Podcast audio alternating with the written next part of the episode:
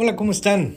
Soy Rafael Candás de Candás Coaching y hoy una vez más con muchísimo gusto haciendo el podcast, eh, siguiendo un poco con el anterior que tuvo mucho éxito y recibí muy buenos comentarios, muy profundos en relación al anterior podcast que hice, como que como que finalmente voy yo voy entendiendo un poco más de cómo puedo conectar mejor con más gente, pero sobre todo mejor, con más profundidad. Así que me dio mucho gusto que encontré un poco eso en ese ajuste que hice. Encontré un poco de mejor la fórmula de cómo comunicar y quiero decirles que sí fue significativo ver eh, en los comentarios, ¿no? Fueron precisos en ese sentido. La gente los que me mandaron sus comentarios se sintieron identificados y se sintieron contentos, ¿no? Y sobre todo que les sirvió, que esa es la intención de todo esto, es contribuir con el bienestar eh, eh, de la gente que lo escucha, ¿no? Así que bueno, sin más, eh, sin más introducción y una vez más con muchísima gratitud y siguiendo lo que hablaba la vez pasada, la vez pasada hablé de qué preguntas hacer que fuesen lo cotidianamente relacionables, que nos pudiésemos relacionar con ellas, ¿no? Y mencionaba que a veces en sesiones de coaching pregunto, ¿cuál es el propósito de la vida? ¿O cuál es tu propósito de vida? Y la gente nos trabamos con esa pregunta porque es muy profunda. Y la verdad es que no es algo que nunca en ninguna sesión nadie me lo haya contestado de una manera ágil, vibrante, inmediata. Siempre como que hay que pensarlo. Y entonces mencioné que le di un, un pequeño giro a esa pregunta en lugar de preguntar cuál es tu propósito de vida, le empecé a preguntar a la gente de qué se trata la vida o cuál es el chiste de la vida. ¿Cuál es para qué para qué vienes a vivir? O sea, ¿qué es lo que te hace existir, vibrar, sentir? ¿Cuál es el chiste, no? ¿Cuál es cuál es de qué se trata la vida? O de qué se trata, también he preguntado en otras ocasiones, si tu vida fuera un libro, ¿de qué sería el libro? Entonces, trato de encontrar la manera de, que la gente diga, ah, ok, ya. No es que no lo entiendan, es que cómo expresar, cómo verbalizar las respuestas es diferente, ¿no? Para cada persona. Así que bueno, pregunté eso, que de qué se trataba la vida y cuál era el chiste. Y entonces ahora les voy a contar más historias de cómo la gente contestamos esa pregunta y para irles dando un poco más de forma y de fondo de por qué a veces se nos complica un poco, se nos traba un poco la, la vida en ese contexto. He hablado también en el pasado de cómo todos tenemos las mismas seis necesidades fundamentales, básicas de todos los seres humanos. Son seis y son las mismas para todos, pero lo que todos tenemos diferente entre todos son las reglas que nos hacen precisamente llegar a ese objetivo de vivir, pensar, existir, sentir o lo que sea que tengamos en relación a eso de que cuál es el chiste de la vida o cuál es el propósito de la vida. O sea, funciona más o menos así. Imagínense que hay un destino, hay un objetivo, hay un punto, un destino en el horizonte al que todos queremos llegar. Ese es el chiste de la vida. Así lo vemos. Bueno, así lo veo yo. Pero imagínenselo de la misma manera como yo lo veo. Hay un punto al cual queremos llegar. Y sé, ahorita quien ha leído o se ha empapado un poco con desarrollo personal va a decir, bueno, la felicidad está en el camino, no en el objetivo. Pero estoy hablando del propósito, ¿no? ¿De qué se trata? ¿Cuál es el chiste de la vida? Bueno, supongamos que el propósito de la vida es ser feliz. O supongamos que es amar. O supongamos que es dar amor, o supongamos que es eh, la familia, o supongamos que es la unión, o supongamos que es la paz mundial, sea cual fuere que sea el propósito de la vida de alguien, está en ese contexto, como que está en un punto donde no estamos, ¿no? Es, es como ahí está un objetivo al cual voy a llegar. Bueno, para, para llegar a ese destino, hay un camino. Ese camino lo hacemos en base a reglas y a creencias y a significados que le damos a las cosas que nos pasan o que nos han pasado o que nos enseñaron. Entonces, ¿qué sucede? Tenemos una vez más, voy a retomar y este es un ejemplo real. Alguien que diga el significado de la vida es acerca de ser feliz. Venimos a este mundo a ser felices. O yo, yo personalmente, vengo a este mundo a ser feliz. Y entonces le pregunto a mi cliente que, cuyo propósito de vida o el chiste de su vida es ser feliz, le pregunto, ok, ¿y qué te hace feliz? Y entonces dice algo así como, bueno, lo que me hace feliz es que la gente haga lo que a mí me gusta que haga. Ah, ok. Entonces, para tú poder ser feliz, la gente, ¿y quién es la gente? Bueno, pues mi familia, mis amigos, mis compañeros de trabajo, eh, mis jefes, mi todo, o sea, la gente, la gente con la que convivo, mi universo eh, eh, de gente tiene que hacer o es preferible o me hace feliz cuando hacen lo que a mí me gusta o lo que yo quiero o lo que yo pretendo o todos usamos diferentes palabras para decir lo mismo, pero como va es más o menos así. Si la gente hace lo que a mí se me pega la gana, entonces soy feliz y si no, entonces no. la siguiente pregunta en este, en este mundo del coaching sería ¿y cuántas veces te ha pasado o cuántas veces te pasa en la vida que se conjuga ese deseo, ese deseo que la gente en general, la gente con la que convives en los diferentes ángulos y ámbitos de tu vida, haga lo que tú quieres. Bueno, sí pasa, definitivamente sí pasa, si no nunca sería feliz ese cliente mío, ¿no? Pero no pasa con la regularidad que quisiera, porque la gente no existe para hacernos felices ni para hacer lo que nosotros queremos, ni para entendernos, ni para darnos, ni para soportarnos, ni para nada. ¿Qué pasa entonces, retomando a mi cliente, no a la gente a su alrededor? Ese cliente les puedo garantizar que su mapa, su plano de la vida, su mapa, el diseño de su vida, está bien hecho, está bien estructurado, tiene grandes deseos, mi cliente tiene gran personalidad, amor, eh, funcionalidad, inteligencia, todo. Pero su mapa está, tiene ingredientes muy malos, muy pobres. No va a llegar a ser, no es feliz o le cuesta mucho trabajo ser feliz. ¿Por qué? Porque las reglas que tiene para ser feliz son prácticamente imposibles o son muy escuetas, se dan de manera muy esporádica. Cuando alguien hace lo que uno quiere, de corazón además, no porque los manipulemos, sino de, absoluto corazón, es muy raro. Entonces, ¿qué sucede con, cuando ponemos en nuestra, el chiste de nuestra vida o el propósito de nuestra vida? Ahí lo tenemos. Es válido, es claro, es firme, es, es bonito, está bien pensado, es todo. Tiene las mejores de las intenciones. Pero las reglas que hacemos para llegar a ese propósito son muy complicadas. Por eso habemos tantas gentes que nos ha costado tanto trabajo a llegar a entender esto y tratar de realmente conseguir el propósito, porque no para todos es ser feliz. Para otros es el amor, Ah, sí, el amor. Ah, cuéntame del amor. Bueno, pues el amor, eh, ser amado. Ah, ok, muy bien. ¿Y cómo te sientes amado? Cuando la gente hace lo que yo quiero. Entonces, se va uno dando cuenta a la vuelta de que vas escuchando más y más y más y más y más gente que las necesidades son las mismas, que las reglas varían, aunque tienen también similitudes genéricas que los propósitos también varían, pero tienen también similitudes genéricas. ¿Qué quiero decir con esto?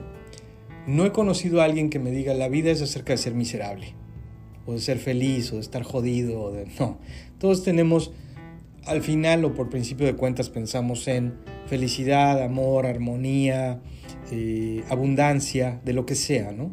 De amor o de, o de cariño, o de dinero, o de algo, de bienes, pero siempre es algo positivo, ¿no? El propósito de la vida o de qué es el chiste de la vida, al menos en teoría decimos que es algo positivo. Y después le hacemos el camino más empedrado, más jodido, más roto, más parchado, más espantoso que le podemos hacer a ese propósito. Y después caminamos por ese camino todos los días y todos los días nos preguntamos, puta madre, ¿por qué es tan difícil el propósito de la vida? ¿Por qué es tan difícil ser feliz? ¿Por qué es tan difícil obtener ese amor? Chinga, si tú lo único que estoy pidiendo es que me quieran de manera incondicional. ¿Qué tan difícil es si soy un tipazo o un mujerón?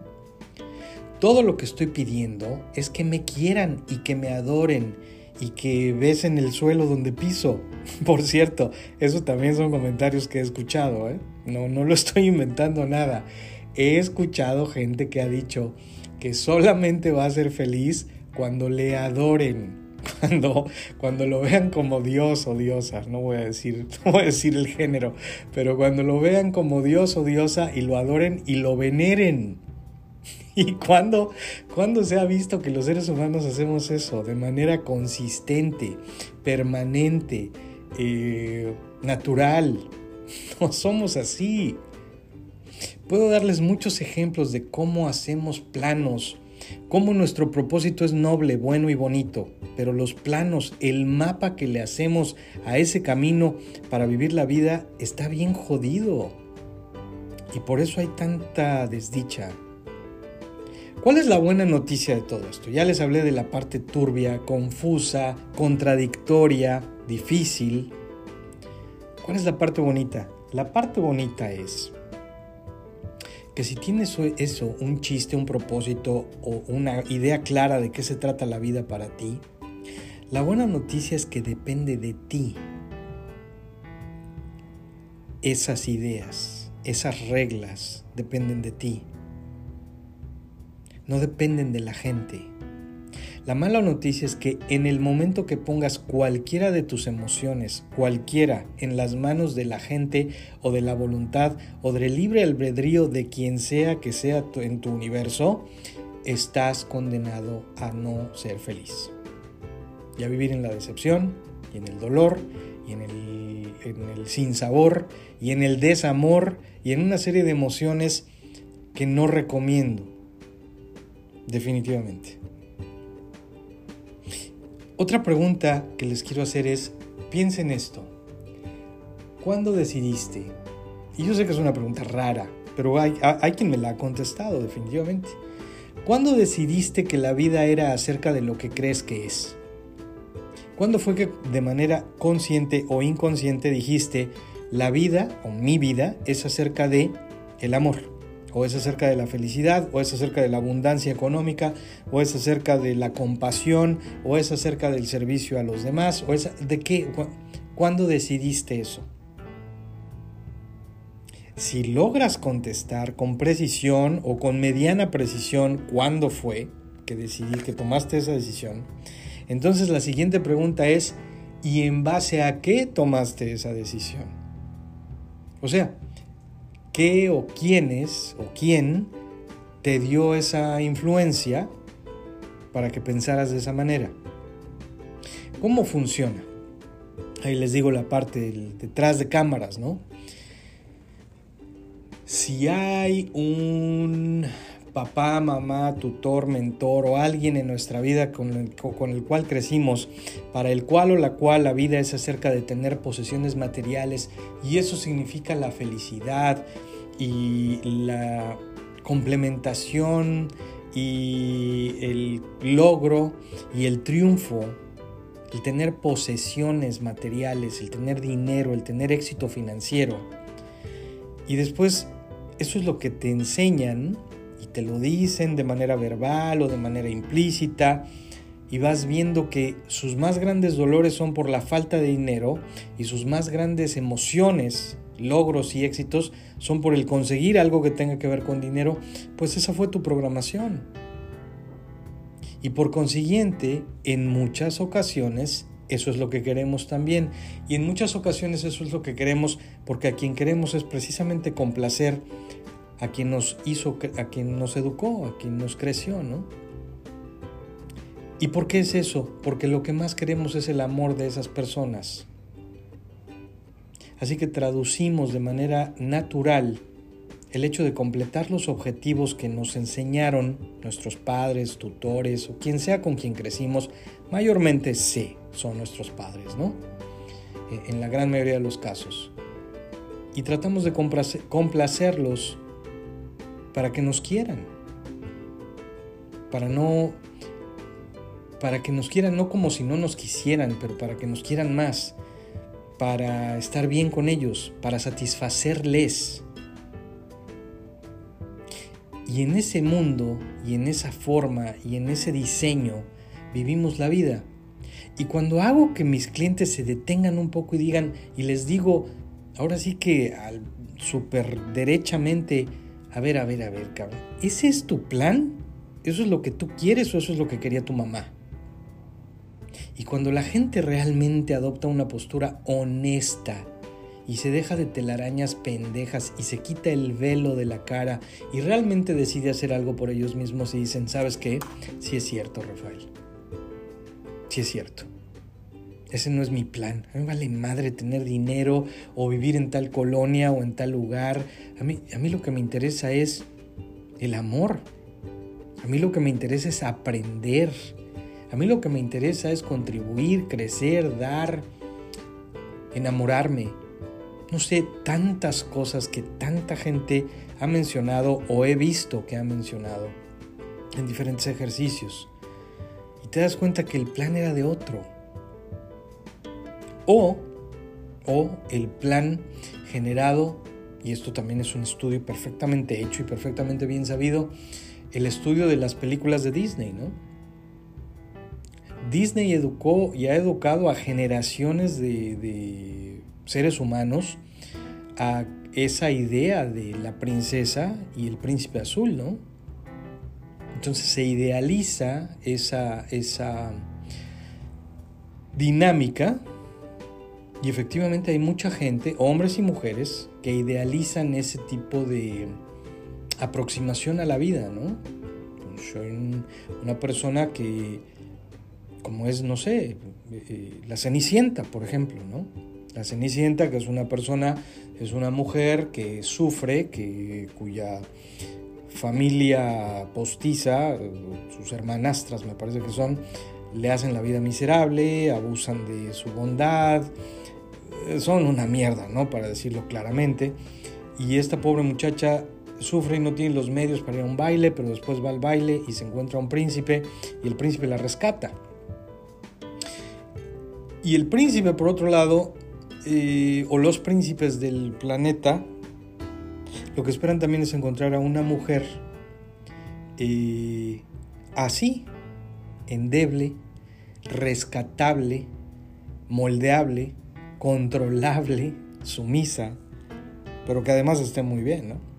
Que esté guapa, joven, bonita, que no haya como 10.000 güeyes que andan detrás de ella, que sea abnegada, una serie de cosas, ¿no? Y entonces se hacen esas dos dinámicas y se juntan el hambre con las ganas de comer, ¿no? Y entonces ahí tienes a generaciones de personas que han, de alguna manera tangencial, obviamente, han puesto atención a que quizá ese debería ser el mapa de la vida. En inglés le decimos el blueprint. ¿O por qué blueprint? Alguien me lo preguntaba, una, una, una familiar de hecho me preguntaba qué era el blueprint.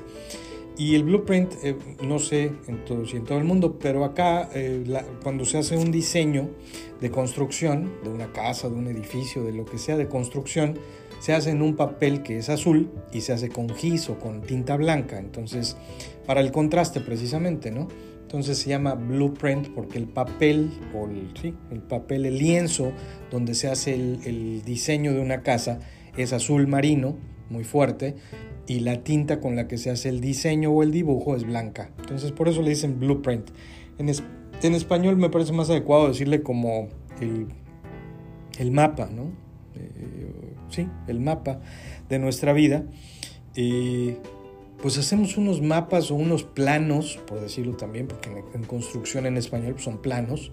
Los planos de nuestra vida tienen muy buen objetivo, Queremos hacer cosas muy bonitas, muy bien hechas, muy productivas, muy chingonas. Pero los, plan, los ingredientes con los que hacemos los planos, eso es. Los ingredientes con los que dibujamos esos planos son horribles, muy difíciles. Y por eso nos encontramos en las dinámicas que nos encontramos tan difíciles. y por eso le echamos la culpa al pasado y por eso duele y por eso le echamos la culpa a la gente o le ponemos como dije y como empezó todo este podcast, le ponemos la responsabilidad de nuestros sentimientos y de nuestro éxito o fracasos a otros. En conclusión, pues ya van 20 minutos, en conclusión, si quieres realmente tomar el control de tu de tus medios, del vehículo que vas a utilizar para subirte a ese, a ese camino, de ese mapa o plano que diseñaste para llegar al destino que se llama de qué se trata tu vida o cuál es tu propósito o qué chingados estás haciendo en este mundo, ponlo en tus manos. En el momento que adquieras la confianza, la certeza, la certidumbre de que tú vas manejando, de que tú puedes y de que todos los demás solamente son actores que están ahí contigo para que tú les des, para que tú los quieras, para que tú los cuides, para que tú veas por ellos, para que tú agradezcas que existen en tu vida, en tu historia o en tu presente o en tu futuro. Y los ves así, como bendiciones que están ahí a tu lado, pero que no te deben nada y que no tienen que hacer nada para que tú sientas o des o promuevas o nada, solamente están ahí para que los disfrutes. Ese día es mucho más posible que te conviertas en un ser de más felicidad. En la medida que le sigas poniendo a cualquier cosa que hagas la responsabilidad a alguien en sus manos, estás diseñando un mapa o un plano para romperte todo lo que se llama madre. Los quiero mucho, voy a seguir hablando de esto. Ojalá que haya sido real, crudo y que les guste y les satisfaga y que, encuentren conexión con todo lo que hoy dije. Muchísimas gracias, los quiero mucho, estamos en contacto y eh, después hacemos otro podcast. Bye.